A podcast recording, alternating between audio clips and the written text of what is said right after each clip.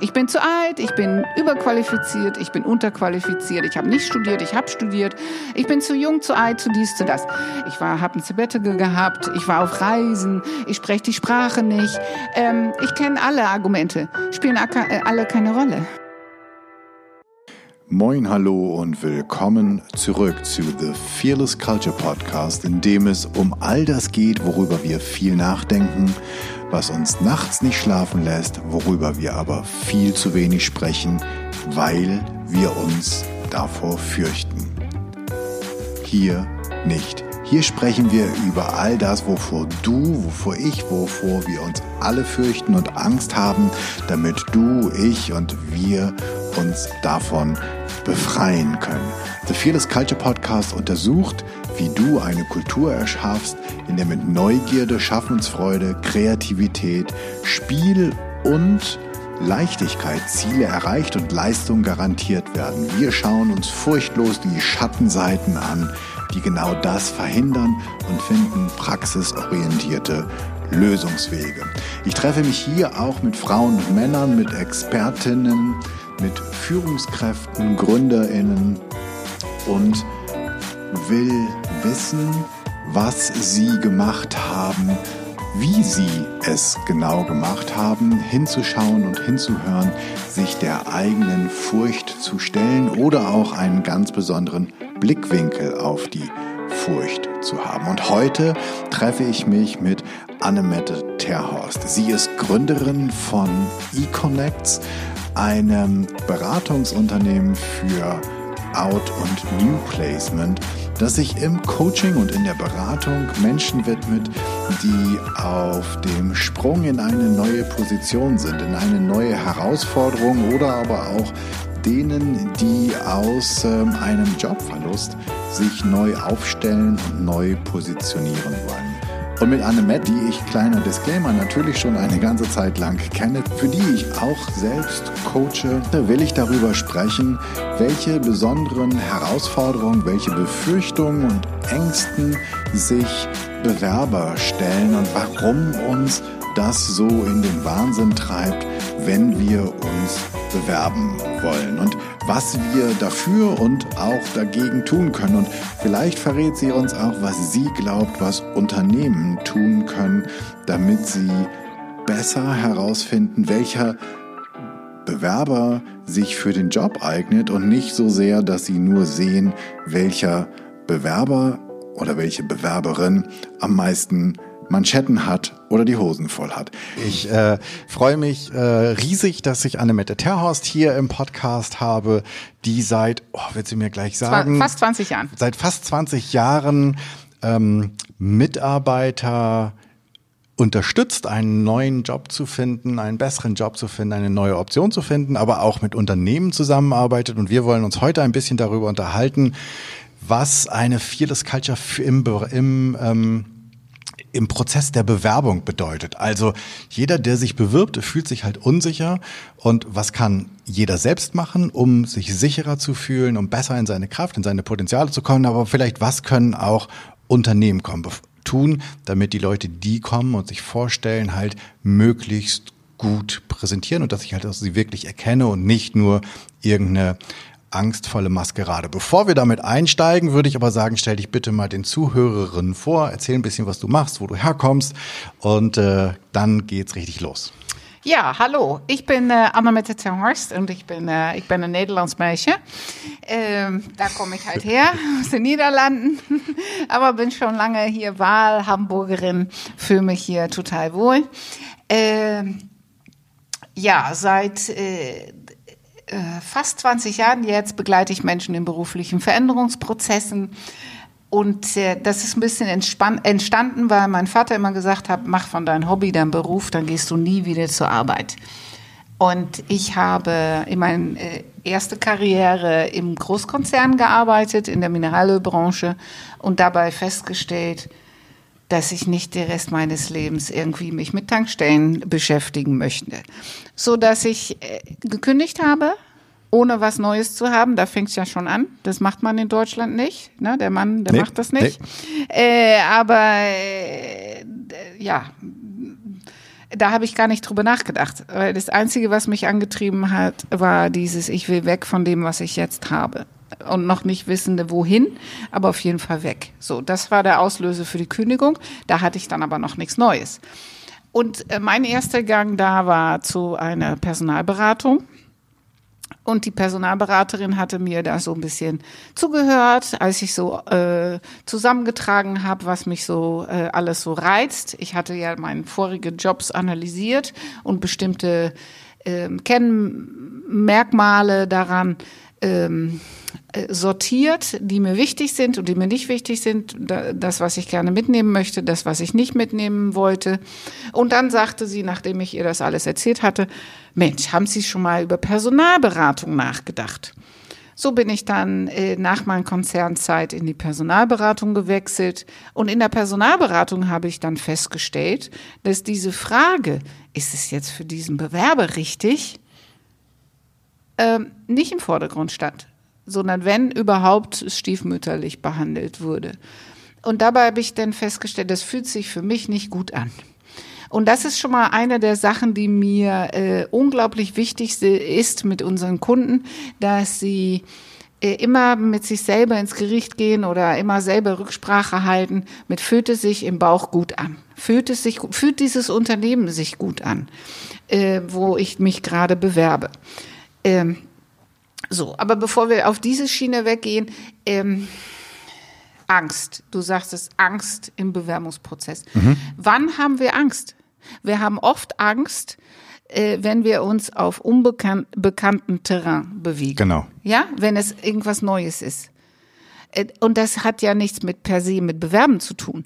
Das ist auch so, wenn ich ähm, äh, zum Beispiel das erste Mal äh, eine Wanderung in irgendeinen Berg, auf irgendeinen Berg mache, wo ich noch nie war, dann habe ich auch Riesenschiss, dass ich daraus rutsche. Genau, das erste Mal auf dem Segelschiff. Das erste Mal auf dem Segelschiff, kein fester äh, Boden unter den Füßen. Weil das ist das. Wenn man nicht das erste Mal in ein Bewerbungsgespräch gehe, da habe ich ja keinen festen Boden unter meinen Füßen. Ich weiß nicht, was kommt, ich fühle mich nicht wohl. Es ist äh, grundsätzlich ähm, der, der Angst vor dem Unbekannten. Das ist die erste Hürde. Na, da kann man ja gegenwirken, indem man übt, übt, übt, übt, übt. Das ist wie mit Schwimmen. Das erste Mal, wir können uns meistens nicht mehr erinnern, weil es so lange her, als wir das erste Mal ins Wasser geplumpt heißt sind. Das, heißt das, wenn du sagst, übt, übt, übt, dass du ähm, Glaubst, dass wenn ich vorher blind mit anderen das Bewerbungsgespräch übe, wenn ich mir Freunde oder ähm, auch Kollegen hole und sage, ich habe irgendwie ein Gespräch, ich muss das üben und ich gehe diese Situation immer wieder durch, quasi mit anderen, stellvertretend für das, was kommt, dass das einen Sinn und Zweck erfüllt? Ähm, äh, jein. Das ist, das ist eine meiner Lieblingswörter in Deutschland. Hm? Jein. Gibt ähm, das auf Holländisch gar nicht? Oh Gott, ich wohne seit 25 Jahren hier, das weiß ich gar nicht mehr. Ähm, äh, nicht bewusst, kann ich mir nicht vorstellen. Weiß ich nicht mehr. Okay. Äh, aber auf jeden Fall in Deutschland finde ich es ganz schick. Äh, ja, es hilft. Ähm, nein, es hilft nicht wenn ich das ständig mit meinen Kumpels mache, weil die in der Regel nicht die richtigen Fragen stellen, die keine Ahnung haben, das ins Lächerliche ziehen, ich nehme selber nicht ernst und so weiter und so weiter, dann hat das nicht so viel Sinn und Zweck. Das ist auch wie mit unseren Kunden, wenn die zehnmal bei mir waren, dann kann ich auch nicht mehr glaubhaft mit denen Bewerbungsgespräch üben, weil äh, dann kennen wir uns so gut, da weiß man genauso gut, wie man reagiert. Da hat das auch nicht unbedingt viel Sinn. Äh, und von daher kann das mit guten Freunden eher der Schuss nach hinten losgehen. Deswegen, ich würde sagen, äh, wir haben zum Beispiel eine Liste mit 60 äh, Personalvermittlungen drauf. Schreibt die alle an. Da kommen mindestens zehn Bewerbungsgespräche bei rum. Ah, okay. Ja. so, und da, die sind perfekt zum Üben, weil die stellen nämlich die richtigen Fragen. Man ist ein bisschen aufgeregt. Ähm, und äh, wenn man da das Gefühl hat, das habe ich jetzt nicht richtig gemacht, da ist ja noch nicht Hopfen und Malz verloren. So, deswegen, das ist natürlich eine gute Übung. Nichtsdestotrotz muss man sich ja vorher vorbereiten und da fängt ja die Arbeit erst mit sich selber an, weil wie du schon sagtest, Thema Stärken, Stärken. Wenn ich weiß, was ich gut kann, da ist das schon die erste Hürde. Dann, wie ich das denn artikuliere, dafür gibt es auch Möglichkeiten und Wege und die Wege kennen wir sehr gut. So, und na, da kann ich ja gleich ein bisschen Werbung für uns machen, weil da hilft er dann ein Profi. Ähm, wenn ich genau weiß, was ich gut kann und ich weiß, wie ich das gut erzählen kann, dann ist der Moment, wo ich äh, zu diesen Personalvermittlungsfirmen gehen soll, um zu üben. So, was auch immer hilft, ähm, ist ähm, wenn ich was, wenn ich, wenn ich mich vorbereite zu so einem Bewerbungsgespräch, dass ich nicht nur trocken zu Hause mich vorbereite, sondern dass ich mich mit dem Unternehmen auseinandersetze und nicht in dem Sinne, dass ich auf der Homepage gucke, sondern dass ich da hinfahre, dass ich mein Auto oder was auch immer, dass ich mich da wirklich hinbewege, dass ich mich ähm, äh, im Empfangsbereich aufhalte, dass ich mit den Fördner spreche und frage, wie ist das denn hier so, dass ich äh, gucke morgens, mittags und abends, wie sehen die Leute aus, die hier reingehen, rausgehen, dass ich mich mit dieser Thematik von diesem Unternehmen so auseinandersetze, als wäre ich schon Teil des Ganzen. Weil wenn ich nämlich innerlich so dazugehöre, dann kann ich das auch leichter dann danach im Bewerbungsgespräch rüberbringen. Wow, das ist cool. Also ich stelle mich mental schon darauf ein, Teil des Unternehmens zu sein, damit ich im Gespräch auch viel mehr ein vertrautes Gefühl dazu habe. Und dass ja. nicht alles für mich neu ist, sondern quasi meine Befürchtung, meine Furchtlevel, mein Stresslevel gesenkt wird, weil ich war ja vielleicht schon dreimal da und bin schon zehnmal dran vorbeigegangen und habe schon mit vier Leuten gesprochen. Ja. Cool. Genau. So, das ist, das ist äh, auf jeden Fall ähm, äh, sehr hilfreich. Ähm, was man aber auch noch, ähm, und, und vor allem dann kommt ja das mentale Training dazu dass man sich schon äh, innerlich vorstellt, da jeden Tag zur Arbeit zu gehen. Weil mhm. wir wissen ja, alle Spiele werden ja im Kopf gewonnen. Das ist im hm. Bewerbungsgespräch nicht anders. Wenn ich glaube, dass ich das rocken werde, oder wenn ich glaube, dass ich das nicht rocken werde, unser Gehirn hat immer recht. Mhm. Deswegen, ich lege es ja selber drauf an. Wenn ich glaube, dass es gut wird, dann hat es viel größere Chancen, gut zu werden, als wenn ich äh, mich mit dem Zweifel zu sehr auseinandersetze und mit dem Gefühl reingehe, es wird sowieso nichts. Okay. Weil wo soll das denn herkommen, dass es dann doch was wird? Ähm, so, deswegen, man muss auch sein Mindset auf positiv. Und man, man, man weiß das alles. Und weil, wenn man zum Beispiel jetzt den ersten, das erste Jobangebot bekommen hat und man hat dann noch ein Bewerbungsgespräch, geht man mit einer ganz andere Gelassenheit in laissez-faire da rein. Stimmt. Und ich sage ja immer, wenn ich ein, wenn Sie ein Jobangebot bekommen haben, werden Sie auch gleich das zweite bekommen. Weil es ist nämlich diese Entspanntheit, die man dann ausstrahlt, dass man es nicht mehr wirklich braucht, was einem so sexy macht. Mhm. Ja? Mhm. So. Und jetzt kommt die größte Herausforderung. Jetzt muss ich, obwohl ich gerne den Job hätte und mit den Rücken an der Wand stehe, so tun, als bräuchte ich es nicht. Das ist dieses, was man auch aus dem Dating kennt. Dieses Spiel. Ja, Oma sagte ja schon, Mädchen, mach dich rar. So, das ist hier auch so ein bisschen. Dieses so äh, signalisieren, ja, ich will, aber nicht zu dolle. Alles damit klar. der andere, das ist ja dieses, ist wie beim Tanzen, dieses Hin- und Herschwingen. Ja, mhm. ich nehme ein bisschen zurück, damit der andere kommen kann. Dann lehne ich mich wieder ein bisschen vor, damit der andere dann wieder ein bisschen zurückgeht. Und dieses Spiel, das ist ja Schwingung. Das sind die Schwingen, die ohne, äh, weil, na, du hast das jetzt gesehen, die anderen haben es nicht gesehen. Ich habe tatsächlich auf meinen Füßen hin und her gewippt, nach vorne und nach hinten. Aber das ist die Symbolik, die man innerlich abbilden sollte. Mhm. Mhm. Dass ja? ich quasi in einen Tanz mit denen gehe, dass es eine gewisse Leichtigkeit hat, dass es ein Geben und Nehmen ist. Genau. Mhm. Ja. Und vor allem innerlich soll man sich davon lösen, dass man äh, in einer Bittstellerposition ist. Weil das ist ja oft so, in der Bewerbungssituation haben Bewerber immer äh, oder häufig, die hier sind, das Gefühl, äh, ich muss mich irgendwie präsentieren, anbiedern, das ist, ein, das ist nicht in Gleichgewicht. Mhm. Ja, und das ist auch eine Illusion oder das ist, hat man sich selber reingesteigert, weil drehen Sie den Spieß mal um. Was wollen Sie alles von dem Laden äh, wissen? weil vielleicht wollen sie da ja gar nicht erst hin. Und mit dieser Mindset, wo sie sagen, na, da will ich vielleicht gar nicht hin und mal sehen, was die mir so zu bieten haben, alleine dadurch gehen sie schon mit einer ganz andere äh, Ausstrahlung und Gelassenheit dahin. Ja, es ist ja quasi, dass beide Seiten sich auf Herz und Nieren prüfen und gucken, ob sie die nächsten Jahre miteinander verbringen wollen und nicht nur das Unternehmen, ob du als Bewerber passt, sondern quasi auch du, ob das Unternehmen für dich passt, weil du willst ja nicht irgendwo hin, wo du die ganze Zeit das Gefühl hast, nee, du willst da eigentlich nicht sein. Ja, und jetzt kommt die Krux. Weil in der Regel haben wir ja das erste Gespräch mit der Personalabteilung. Mhm. Aber nur die, die in der Personalabteilung arbeiten, lernen dann dadurch ihre zukünftige Kollegen oder, oder Vorgesetzten kennen. Alle anderen gehen da ja noch leer aus, weil Stimmt. Äh, in der Personalabteilung, äh, wenn ich wenn ich irgendwo in einer in der ja in der Produktion oder im kaufmännischen Bereich oder sonst in der Marketingabteilung oder welche Abteilung auch immer später arbeite, lerne ich ja nicht mein Team kennen, mein Chef, sondern das ist hier jetzt eine vorgeschobene Situation. Und diese Hürde äh, oder diese erste Begegnung, die müssen Sie ja meistern, um zu nächste Stufe zugelassen zu werden. Und das ist dann danach erst das Thema, äh, passt das dann. Okay, und wie gehe ich dann mit dem Personaler um?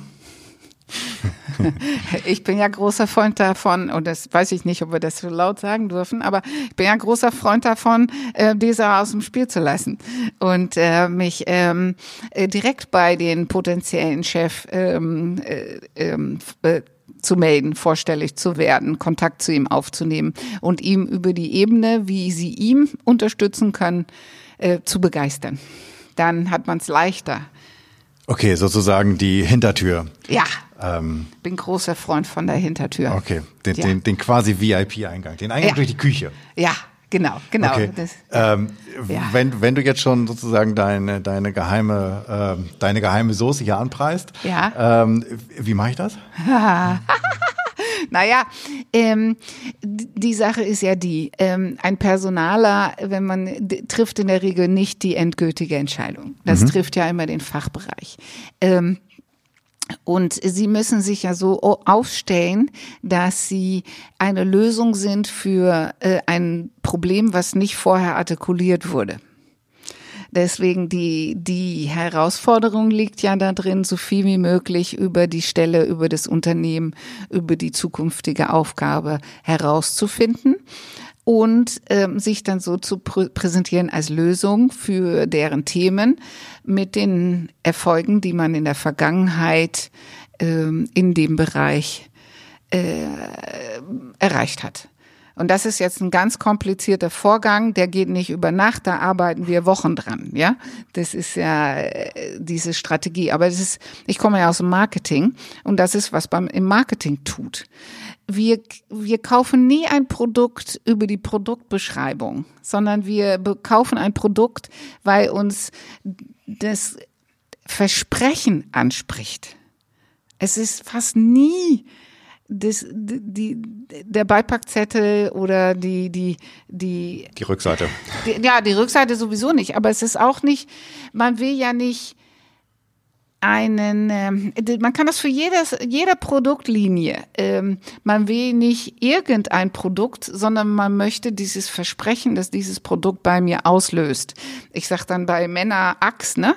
Die Männer kaufen nicht unbedingt ein Aftershave äh, weil das jetzt Axe ist, sondern weil in der Werbung suggeriert wird, dass dann einem die Frauen zufliegen. Oder Marlboro. Wir haben ja früher kein Marlboro geraucht, weil das jetzt besser schmeckte oder als, als die anderen Zigaretten, sondern weil die das Gefühl der Freiheit transportiert haben. Und das ist das, was wir wollen. Wir wollen das Gefühl der Freiheit und das verknüpfen wir dann im Umkehrschluss mit dem, mit der Marke. Und das muss man als Bewerber auch und als Unternehmen auch tun. Deswegen, es ist dieses Versprechen, dieses ungesprochene Versprechen, äh, was mittransportiert wird. Und das ist das, was wichtig ist. Okay, das bedeutet ja, dass meine Furcht und Befürchtung an dieser Stelle so schädlich sind wie nur was, weil eigentlich muss ich vor Erfolg strotzen und ich muss den Leuten zeigen, dass ich die Lösung all ihrer Probleme bin, damit sie mich, mich sozusagen, nicht mich persönlich, aber eigentlich meine, meine Erfolgsquote haben wollen. Wie komme ich jetzt ähm, zu diesem inneren Erfolgsgefühl. Hast du da einen ja. Tipp? Ja, auf jeden Fall. Aber noch einmal würde ich dich korrigieren. Man kann ja nicht die Lösung für alle Probleme sein. Das wäre eins, das ist ein genau. bisschen viel. Ja, das stimmt. Oh Gott, ey, so hoch wollen wir jetzt die Messlatte nicht legen, ja? Sie, der, ja, Sie sind die, die Lösung für irgendein Problem, was die unter Umständen haben, weil Sie das schon des Öfteren gemacht haben. So, wie komme ich denn dahin? Einmal, indem ich mich natürlich damit auseinandersetze und genau weiß, wo ich denn erfolgreich war. Und dann zu überlegen, will ich das denn weitermachen? Weil es gibt ja genug Sachen, äh, wo man in der Vergangenheit erfolgreich war, wo man echt sagt, das war aus der Not geboren, äh, äh, habe ich nicht wirklich Bock drauf. Ja, das wäre dann der falsche Ansatz. Aber zu gucken, ähm, äh, was sind die Sachen, habe ich Bock drauf? Weil in der Regel, da wo ich äh, Lust drauf habe, bin ich in der Regel auch gut weil Energie folgt der Aufmerksamkeit. Deswegen, ähm, wenn ich irgendwas toll finde, dann beschäftige ich mich mehr damit, werde ich zwangsläufig auch gut da drin. Und jetzt muss ich gucken, wer braucht das denn? Und dann kann ich voller Leidenschaft berichten über das, äh, was ich denn da alles schon mit bewirkt habe. Ich nenne ein Beispiel. Ich hatte vor Jahren einen Kunde bei mir, und es ist ganz häufig gehört der Satz, Frau Terhorst, ich hasse Bewerbungsgespräche. Ja? ja, es ist wirklich ein viel gehörter Satz. Weil er sagte, ich mag das ja gar nicht, dass ich die ganze Zeit das Gefühl habe, ich bin auf dem Prüfstand und wie kann ich das, was ich gut kann, jetzt rüberbringen? Was können Sie denn gut? Er sagte, ich bin ein Excel-Virtuose. Der arbeitete damals in der ähm, Containerschifffahrt mhm. und er hat die Containerschiffe bestückt und dann die Routen, dass so wenig wie möglich ähm, Leerstand auf diesen Containerschiffen war. Ja, richtig komplizierte Aktionen mit unterschiedlichen Tarifen, Routen, Gewichte, äh, Gefahrenklassen. Hast du nicht gesehen, schieß mich tot. Ja, da bin ich schon ausgestiegen. Und dann habe ich gesagt, was haben Sie denn da gemacht? Da sagt er, ich habe ein Excel-Spreadsheet gebaut und ich kann das jetzt auf Knopfdruck. Ich sage, oh, das ist ja, das klingt ja wahnsinnig. Zeig mir mal. Und dann hat er seinen Laptop mitgebracht und dann hat er mir das, Problem, äh, das Programm erklärt und ich war geflasht. Und ähm, dann habe ich zu ihm gesagt, ich sag, so, genau so machen Sie es beim nächsten Bewerbungsgespräch. Sie bringen Ihr Laptop mit und wenn der fragen will, was können Sie oder na, wo ist Ihre Leidenschaft mhm. oder wo sind Sie gut drin oder wie auch immer, erzählen Sie was über sich und dann sagen Sie, ich will es nicht erzählen, ich zeig's Ihnen. Und dann klappen Sie Ihren Laptop auf und dann erzählen Sie voller Leidenschaft über das, was Sie getan haben und wie es die anderen nutzt. Wow. Das heißt, ich, du meinst, ich könnte sogar etwas, was ich im letzten Job exzellent gemacht habe, quasi als Case Study mitbringen und im neuen Job zeigen? Ja. Wow. Weil man dann nämlich auf sicheren Terrain sich bewegt. Ich meine, der hat nicht nur mich geflasht, der hat auch gleich seinen Gesprächspartner geflasht. Und es war dann auch der Auslöser für seinen nächsten Job. Er ist jetzt, er hat zu mir gesagt, Branchenwechsel ist in Deutschland nicht machbar. Ja, ich höre ja super viele von diesen ja, ja. Statements. Mhm. Ich bin zu alt, ich bin überqualifiziert, ich bin unterqualifiziert, ich habe nicht studiert, ich habe studiert, ich bin zu jung, zu alt, zu dies, zu das. Es gibt zu jedem Thema, gibt es irgendjemand, der meint, dass mit oh, ich war, habe ein Sabbatical gehabt, ich war auf Reisen, ich spreche die Sprache nicht. Ähm, ich kenne alle Argumente, spielen äh, alle keine Rolle, spielen gar keine Rolle. Wenn ich irgendwas kann, was die gebrauchen können, sind alle anderen Sachen total Latte, ja? Und deswegen auf jeden Fall wenn das mein letzter Case Study eine Relevanz hat für das, wofür ich jetzt gerade mich beworben habe und wo ich da hingehe, dann nur zu. Das ist der Weg, dass Sie entspannt sind und ähm, über einen von Ihren Lieblingsthemen reden können, wo sie schon erfolgreich waren. Und das ist der beste Garant dafür, dass sie das Eis brechen und sich wohlfühlen. Und vor allem, dass sie dann an der Stelle ein Gespräch führen über ein Thema, wo sie ähm, gerne darüber reden wollen. Und das spürt der andere. Weil wenn sie für irgendwas brennen, kann der Funke springen. Wenn auf diesen äh, klassischen Bewerbungsfragen mit, na, warum haben Sie da, äh, warum sind Sie in 98 da weggegangen, ja? Genau, wunderbar. Die, ja, dieses, äh, und na, in 2002 waren drei Monate Lücke, ja? über solche Sachen. Da muss ich mich immer mit auseinandersetzen. Äh, spielt gar keine Rolle, weil es geht ja lediglich darum, dass sie was können. Ich hatte eine Bewerberin, und die sagte zu mir, oh, Frau Thorst, ich war fünf Jahre arbeitssuchend. Das ist 20 Jahre her. Aber wenn ich zum Bewerbungsgespräch gehe, sind diese fünf Jahre das, worüber wir die ganze Zeit reden. Und das möchte ich nicht mehr. Ich fürchte mich für ein Bewerbungsgespräch, weil wir immer darüber reden müssen. Und dann sage ich, ja, das ist auch genau der Grund, warum sie immer darüber reden, weil sie sich dafür so fürchten. Ja. Das steht ja schon auf der Stirn geschrieben. geschrieben. Da ist was, wo es Rückfragen zu geben wird. Deswegen sprich es bloß nicht an. So, das ist, als hätte man das mit so einem Highlighter angemarkt. Mhm. So. Dann haben wir darüber geredet äh, und geübt, geübt, geübt, weil sie war nämlich vorher in einer Bank äh, lange und dann auch danach 20 Jahre in einer Bankfunktion. Sie hatte nur lediglich, ja, also die Geschichte, sie ist ähm, noch bevor die Wende gekommen ist, äh, aus dem Osten geflüchtet. Und ähm, dann durften die ja keine Papiere dabei haben, so dass sie nie ihre äh, Sachen nachweisen konnte, weder ihre Abschlüsse noch ihre Berufserfahrung und so weiter und so weiter. Hatte richtig Schwierigkeiten, hier Fuß zu fassen. Weil Deutschland ist ja ein Land der Beweise, der Nachweise, genau. Papiere. Ja. So, deswegen, das war schwierig. Äh, aber natürlich unglaublich mutig. Und ähm, sie hat ja dann irgendwann wieder Fuß gefasst und diese 20 Jahre auch schon, äh, oder lass es 18 gewesen sein, aber lange Zeit schon wieder in dem Metier gearbeitet. Und dann haben wir darüber gesprochen, dass das, was ihr roter Faden in ihrem Leben, äh, Bank ist und dass sie angefangen hat mit der Banklehre, Bankstudium, Bankerfahrung und mit diesen Schwerpunkten und haben das gar nicht mehr festgemacht an von dann bis dann, da und da, dies, das und jenes, so dass sie ganz klar sich als Experte im Bankenbereich präsentiert hat. Und Wunder, oh Wunder. Sie kam wieder und sagte, die haben gar nicht gefragt. Ja. Ja? So, deswegen die Sachen, wofür man sich fürchtet, da ist man so mit beschäftigt, dass die auf jeden Fall Thema werden. Genau, und dann gibt's jetzt, ich finde das ein wunderbares Beispiel, einfach zu gucken, okay, wie kann ich dieses Thema, wo ich mich fürchte, wie kann ich sozusagen eine andere Geschichte erzählen, eine neue Geschichte erzählen.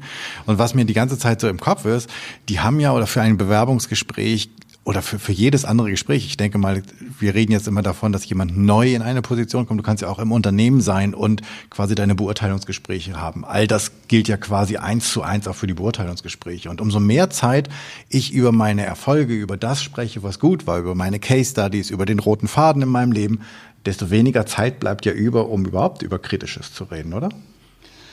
Naja, aber was heißt denn hier Kritisches? Ich meine, wir haben ja alle, alle Sternstunden und wir haben alle, äh, na, da wo Sonne ist, ist zwangsläufig Schatten. Mhm. Und wenn man seinen Schattenseiten nicht artikuliert, kann man die auch nicht entwickeln. Die gehören ja zum Menschen dazu. Und gerade äh, Entwicklung findet ja nicht in der Komfortzone statt. Und wenn ich jetzt mich in meine Karriere weiterentwickeln möchte, sind es das die Felder, worüber ich mich, ähm, äh, na, nicht zu 100 Prozent, weil wenn ich nicht gut da drin bin, werde ich da auch nie gut drin werden, aber ich kann ja ein bisschen weniger schlecht werden, damit das die Bandbreite, wo ich gut bin, sich erweitert. Und das hat ja was zu, mit Entwicklung und Entwicklungspotenzialen zu tun. Und wenn ich die ignoriere und abklemme und mir immer nur mit meinen, wo, da wo ich erfolgreich bin, beschäftige, dann kann ich mich ja auch nicht entwickeln. Deswegen, sie müssen dann schon dahin, wo es weh tut. Super, ja. Ja? Ja. Aber einmal, wir haben ja, eine Sache war noch offen. Du sagst es noch mit dem, mit dem innere Haltung, ja. dass man sich äh, äh, als Erfolg, äh, auf Erfolg programmieren muss, auch körperlich. Wir haben ja drei, drei, äh, es ist so ein Dreieck, ja. Wir haben Körper, Geist und Seele oder Körper, Gedanken und, und Mindset oder mhm. Körper, ja, so, ähm, Und wenn man eins von diesen dreien ändert, ändern sich die anderen beiden mit. Und natürlich, wenn ich jetzt negative Gedanken habe zu diesem Thema, dann werden natürlich zwangsläufig meine Schulter auch nach vorne gehen und äh, ich nicht gerade freudestrahlend durch die Gegend ähm, laufen. So dass, um das abzuändern, ne, seine Gedanken, seinen Grübeln abzustellen, das ist ja nicht eine Übung, die jetzt äh, sofort äh, zu erledigen ist. Aber was man machen kann, ist, man kann seinen Körper in eine andere Verfassung bringen. Sie können sich ja aufrichten. Ne? Stellen Sie sich vor dem Spiegel und ähm, äh, denken Sie über äh, was Positives nach und dann stellen Sie sich anders hin. Richten Sie sich über die Fersen auf, Brust voraus, Sie lächeln sich an. Ich hatte mal eine Kundin, die sagte, ich ziehe da meine Gewinnerbluse an. Hm. Deswegen ziehen Sie Ihre Gewinnerbluse an und äh, sagen sich innerlich, was kostet die Welt? Und dann werden Sie sehen, dann gehen sie mit einer ganz anderen Leichtigkeit vor die Tür und die Resonanz mit den anderen, an, anderen Menschen wird auch eine andere sein. Man kennt das ja mit dem Lächeln. Ne? Der, ähm, äh, ein Lachen ist die äh, kürzeste Form der Kommunikation zwischen zwei Menschen. Wenn man lacht, erntet man in der Regel ein Lachen. Mhm.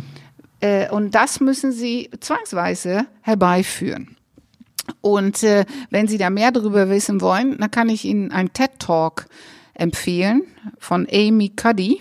Da geht es nämlich darum, äh, die Essenz von der Geschichte unter anderem ist Fake it until you make it. Das heißt, ich muss erst so tun, als ob. Dann glauben die anderen nämlich alle, dass ich da bin und behandeln mich auch entsprechend und dann werde ich es auch. Okay, kommt in die Show Notes der Link äh, zu diesem TED Talk auf jeden Fall. Ja, genau. Ähm, sag mal, was kann ich? Wie, du weißt ja jetzt extrem viel über das über das Befinden von Menschen, die in Bewerbungsgespräche gehen als Kandidaten. Wissen eigentlich die Personalabteilung, die HRler, all das, was du weißt? Ähm, was, was wäre sozusagen der Tipp an, an die? Denn die müssen ja auch zusehen, dass sie den besten Kandidaten für das Geld kriegen und nicht den besten Showmaker, ähm, der und der, der da irgendwie auf der Welt ist. Weil wenn ich jemand fürs, keine Ahnung, sagen wir mal, für das Kaufmännische einstelle, dann ist das schön, wenn er sich gut verkaufen kann, aber wenn er die ganze Zeit da sitzt und kein Wort rauskriegt, dann muss ich ja auch irgendwas, irgendwas können als Personaler. Was, was wäre dein Tipp an die Personaler, damit sie wirklich herausfinden, welches der beste Kandidat ist?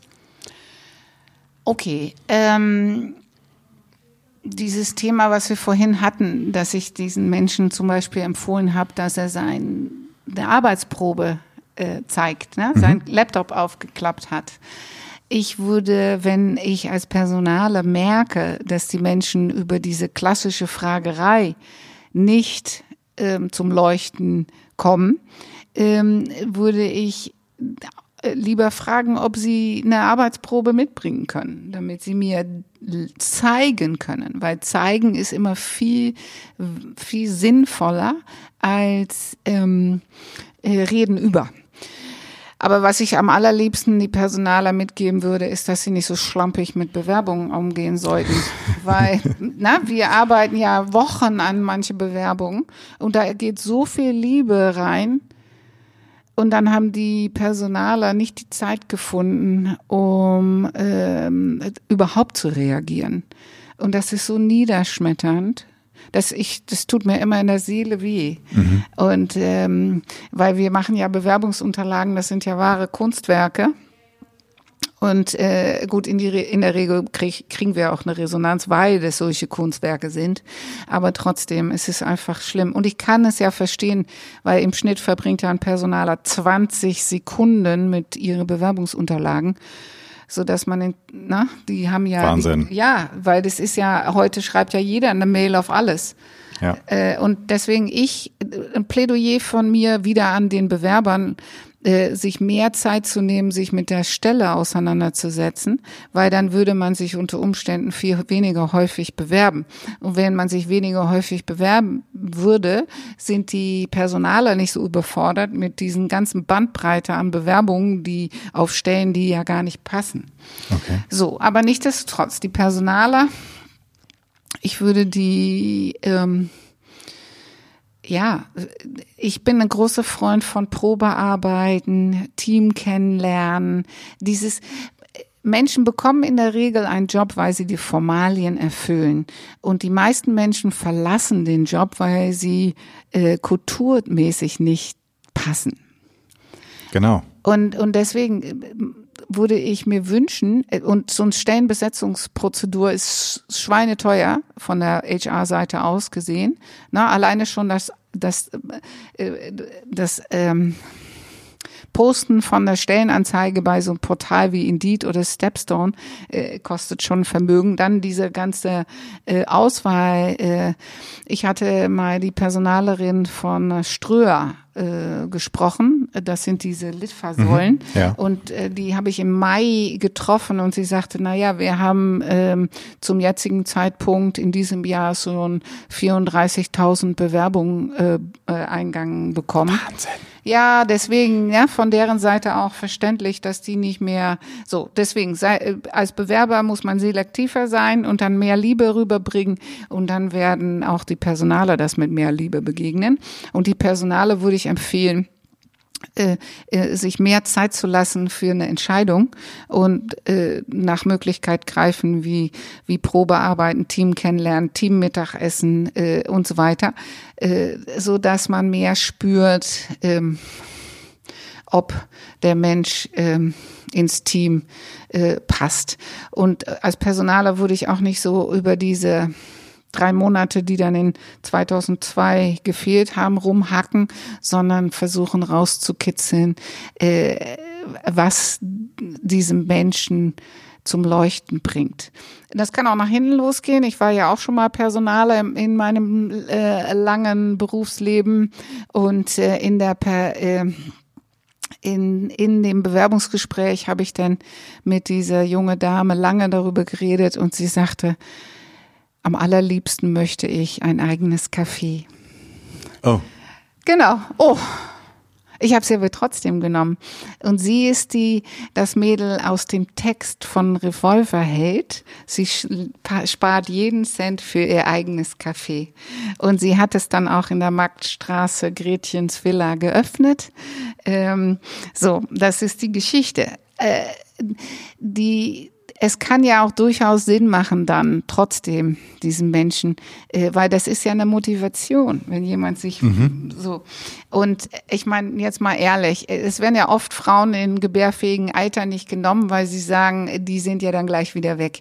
Aber im Schnitt verbringen Männer genauso lang wie Frauen in eine Position. Ja. Deswegen, das ist totaler Humbug.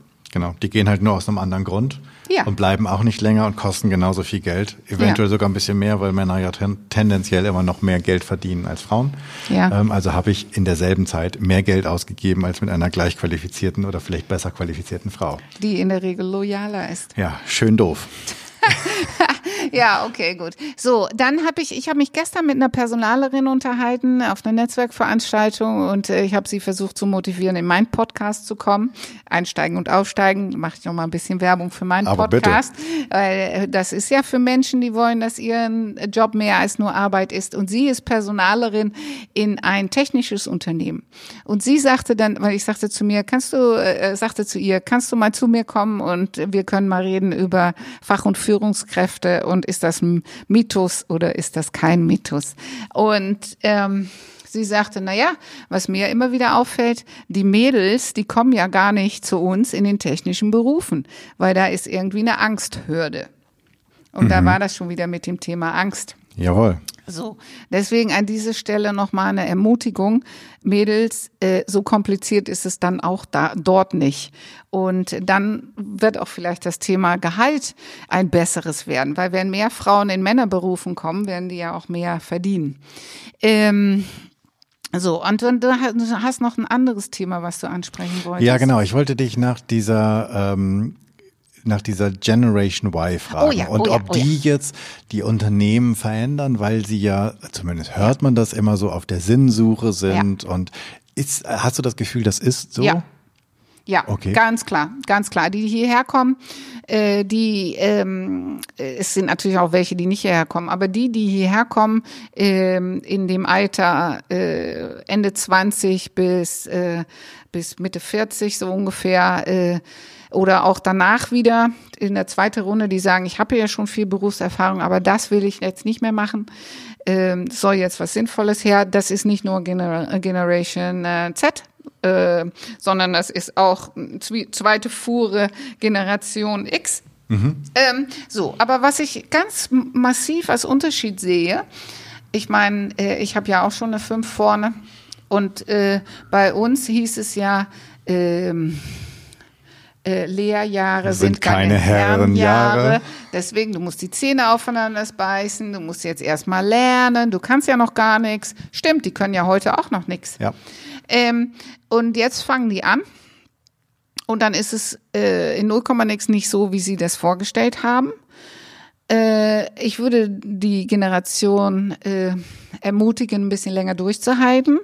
Aber ich würde die Personale ermutigen wollen, die mehr an die Hand zu nehmen, weil die sind natürlich gewohnt, die sind auch häufig auch Einzelkinder und so weiter und die haben bei jedem Pups immer gehört, oh, wie toll. Und jetzt kommen sie in einen Job und jetzt sagt auf einmal niemand mehr, oh wie toll, sondern jetzt sagt jemand, äh, das war nicht richtig. Und die zehn Dinge, die richtig waren, die werden gar nicht mehr gesehen. Ähm, so dass da schon auch Kulturen aufeinander klaffen. Ich hatte mal einen Social Media Manager, ist ein paar Jahre her, und der wollte wirklich fast nach jedem Posting ein Smiley von mir.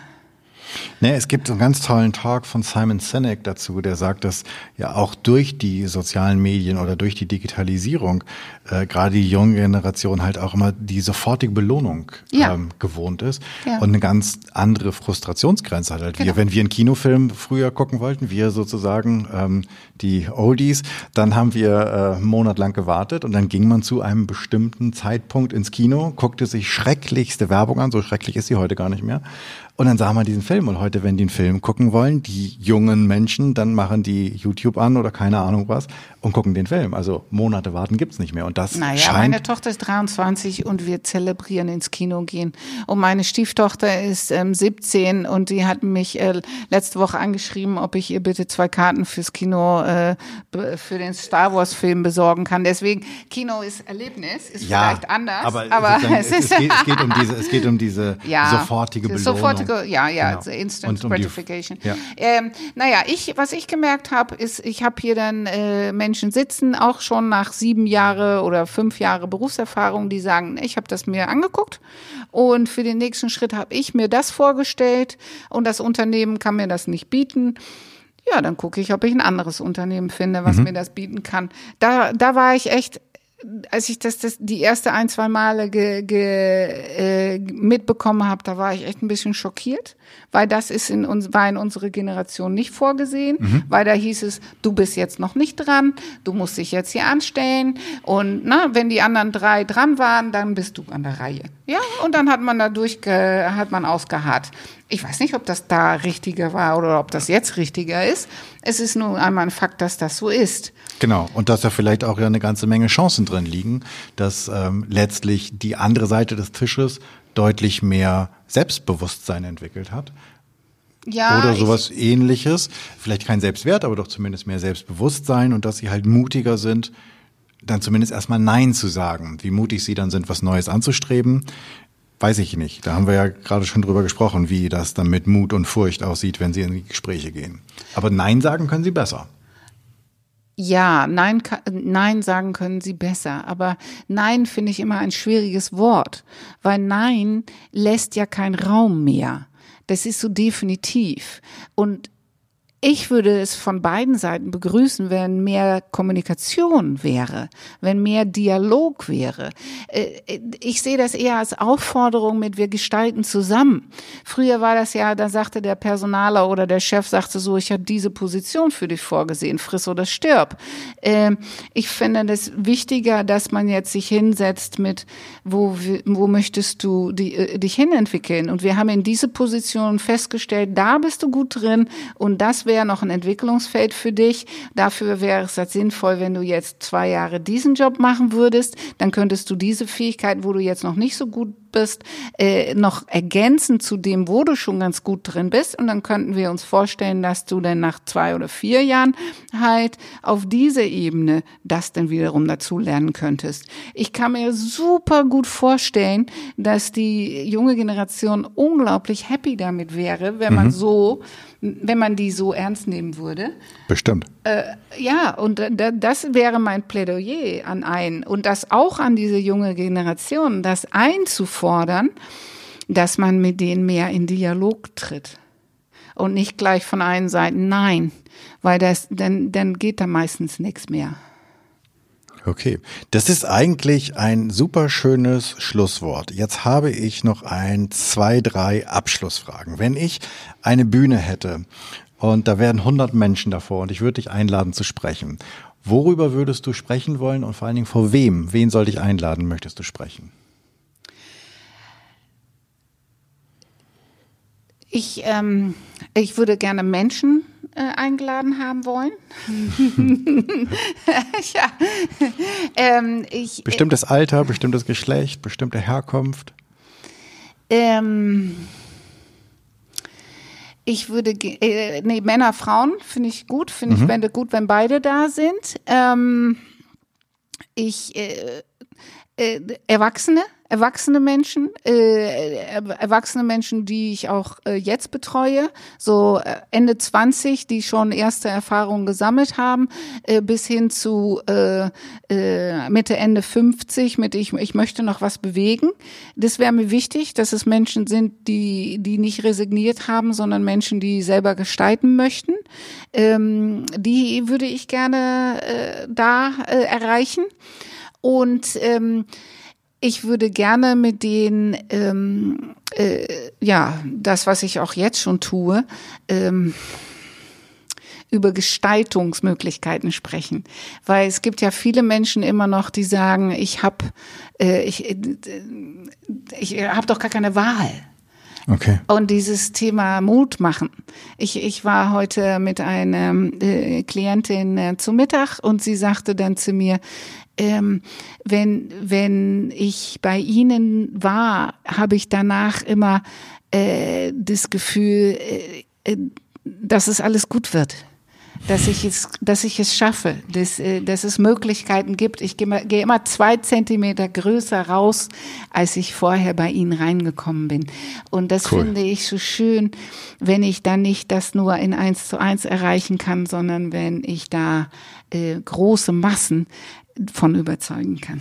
Okay, dann äh, wollen wir mal sehen, dass wir irgendwie die Bühne hinkriegen. Das hört sich nach einem guten Plan an. Jetzt noch die Frage, hast du einen Buchtipp für uns, was wir zu diesem Thema, worüber wir gerade gesprochen haben, ähm, Vorbereitung, Potenzialentfaltung, irgendetwas, wo du sagst, das wäre ein echter Buchtipp? Naja, du hast eins ja schon genannt. Ich liebe auch Simon Sinek. Mhm. Start with the Why. Kommt das, in die Shownotes? Ja, dass wir nicht uns fragen, was tue ich den ganzen Tag, sondern was ist der Sinn, dass ich das tue? Was ist der, der Grund, warum ich es tue und was bewege ich damit? Weil wenn, wenn, wenn ich, wenn, wenn ich Menschen frage, ähm, äh, erzählen Sie was über sich, dann äh, Menschen erzählen immer das Was. Äh, ich hatte heute eine Kundin da, die hat mir ihre neue Homepage gezeigt. Und das Einzige, was da drauf ist, ist das, was sie tun. Aber damit erreicht man keine Menschen, sondern was steckt dahinter? Äh, warum tue ich das, was ich tue? Und äh, was hat der Mensch davon? Ähm, dass die das mit mir tun. Und das würde ich mir wünschen, dass sich das mehr Menschen fragen, weil dann kommt man auch weniger äh, auf die Idee, irgendeinen Job anzunehmen. Und okay. ich denke, vielleicht ist da die, ähm, die jüngere Generation einfach aufgeschlossener für diese Sache, ähm, dieses Warum mehr im Vordergrund zu stellen. Mhm. Und da können wir wirklich als, als gesamte Gesellschaft von profitieren. Auf jeden Fall. Hast du für unsere Zuhörerinnen ähm, Ist es Ladies Only? Äh, nee, ZuhörerInnen. Ach so, oh, okay. oh ich versuche, oh. ich, ich gebe mir größte Mühe, falls das noch niemand bemerkt hat, in diesem Podcast äh, korrekt zu gendern. Also es sind ZuhörerInnen. Ähm, ich Ladies das and Gentlemen. Ladies and Gentlemen. Ich ja. habe das gehört bei, jetzt muss ich gucken, wie sie heißt, die, die, ähm, die Frau, die ähm, weiße alte Männer äh, geschrieben hat. Oh, reich ich nach, großartiges Buch, junge, junge deutsche ähm, Literatin, die Interviews geführt hat mit gestandenen, also älteren Männern sozusagen weiß ähm, und hat sie halt danach gefragt, ob sie ein alter weißer Mann sind. Und die hat das in ihrem Buch immer wunderbar gemacht, so dass es sich das ganz natürlich angehört hat. Die hat immer so ein ganz klein, so, so eine Mikrosekunde von Pause gemacht und die habe ich mir als Vorbild Pass, Passmann heißt die, glaube ich, Sophie Passmann? Ich glaube ja. Ähm, und äh, genau, das ist, das ist sozusagen mein, mein to Gender Right Vorbild. Oh ähm, Du machst dir das Leben echt schwer. Ja, genau, genau. Es, ja. ähm, an, an, ein paar Stellen darf man es sich auch schwer machen. ja, okay, gut. Ähm, hast du eine Idee, also wenn du jetzt an alle Zuhörer ZuhörerInnen oh ja. einen, eine, eine Challenge rausgeben würde, was sie sozusagen die nächste Woche mal ausprobieren können. Das hast du aus meinem Podcast geklaut. Nee. Das sind die Hausaufgaben. Jede nee, Woche eine Hausaufgabe. Okay, dann ähm, ich habe dann ich hätte es jetzt kopiert, aber dann ja, aber Copy ist the highest form of compliment. Ja. Deswegen, das ist alles gut. So, oh Gott, Hausaufgabe. Weißt du, ich äh, frag mal, äh, sag meine Gäste das immer im Voraus, dass das hier eine Aufgabe wird, dass sie über eine Hausaufgabe nachdenken müssen. Ja, bei mir ist das ist der Überraschungseffekt. so, okay. Ähm, ich würde mir wünschen, dass ähm, Sie alle, Ladies and Gentlemen, in der kommenden Woche öfter im Spiegel gucken, um zu überlegen, wie wirke ich denn? Weil nur wenn ich richtig wirke, kann ich auch was bewirken. Und das ist, fängt ja immer bei einem selber an, weil wir sagen ja so häufig, oh, die anderen sind schuld. Da zum Beispiel äh, äh, Frauen bei äh, sagen, äh, ich bin jetzt schon wieder übergangen worden. Mhm. Ähm, das hat auch was mit, wie wirke ich denn und was wie müsste ich wirken, damit die anderen mich für die nächsthöhere Position auch vormerken. Das hat was mit meiner eigenen Wirkung zu tun. Deswegen, ich würde mir wünschen, dass Sie in der kommenden Woche alles, alle mal überlegen, wie stehe ich, wie wirke ich, ja, meine Körperspannung, mein, meine Schultern, wo sind die, wie oft lache ich denn, ja, ich muss, das, ich muss gerade lachen, weil ich habe das mal probiert. Ich habe mal gedacht, ich habe mir mal vorgenommen, ich ich gehe mal lächelnd sozusagen irgendwie durch die Stadt oder den Weg und bin dann irgendwann an einem Fenster vorbei und habe gedacht, jetzt gucke ich mal, habe ich gesagt, das ist ja gar nichts, das sieht man ja gar nicht. Ähm, also es macht schon echt Sinn, dass man sich dabei beobachtet, weil so ein leichtes Lächeln sieht draußen keiner. Das fühlt sich so an, als wenn man die Lefts ein bisschen hochzieht, aber dass jemand Außenstehendes wirklich sieht, dass man lacht oder lächelt, dafür muss man die Mundwinkel ganz schön nach oben ziehen. Und das fühlt sich im ersten, deswegen ist das eine super Challenge für alle, ähm, das fühlt sich im ersten Augenblick ziemlich albern an. Und deswegen finde ich gut, ja. Naja, ich lache ja für mein Leben ja, gerne, deswegen ja. vielleicht sind die meine Mondwinkel ein bisschen. Das kann gut sein. Aber, aber ich merke das ja immer, wenn ich von, von, von, von der Stadt Kassel, Hamburg Bilder bekomme, dass ich auch nicht gelacht okay, die, die hübschen Blitzerfotos.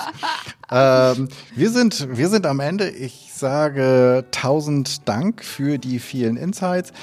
Die ähm, Links, wo ihr Annemette findet, wie ihr zu eConnects kommt, wie ihr mehr über sie erfahren könnt, die Bücher, die sie geschrieben hat und natürlich den großartigen Podcast findet ihr alles in den Show Notes. Tausend Dank, Annemette, dass du hier warst. Louis.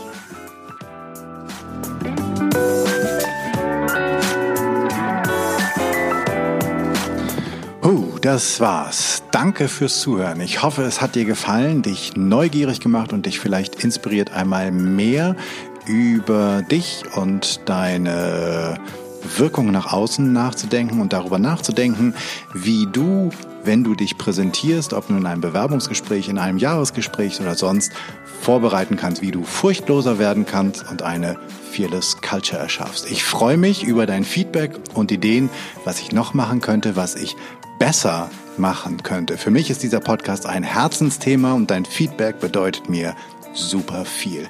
Wenn du ein Thema hast, von dem du meinst, das müsste mal besprochen werden und du bist eine gute Ansprechpartnerin oder du kennst eine, schreib mir bitte an podcast.janschleifer.com. Abonniere den Podcast auf iTunes, Spotify, Stitcher oder wo immer du Podcast hörst. Und natürlich freue ich mich riesig über deine 5-Sterne-Rezension auf iTunes denn damit wird der Kreis derer, die diesen Podcast hören, größer und wir können alle zusammen etwas verändern. Ich hoffe, du bist bei der nächsten Episode wieder dabei. Bis dahin, sei furchtlos, dein Jan.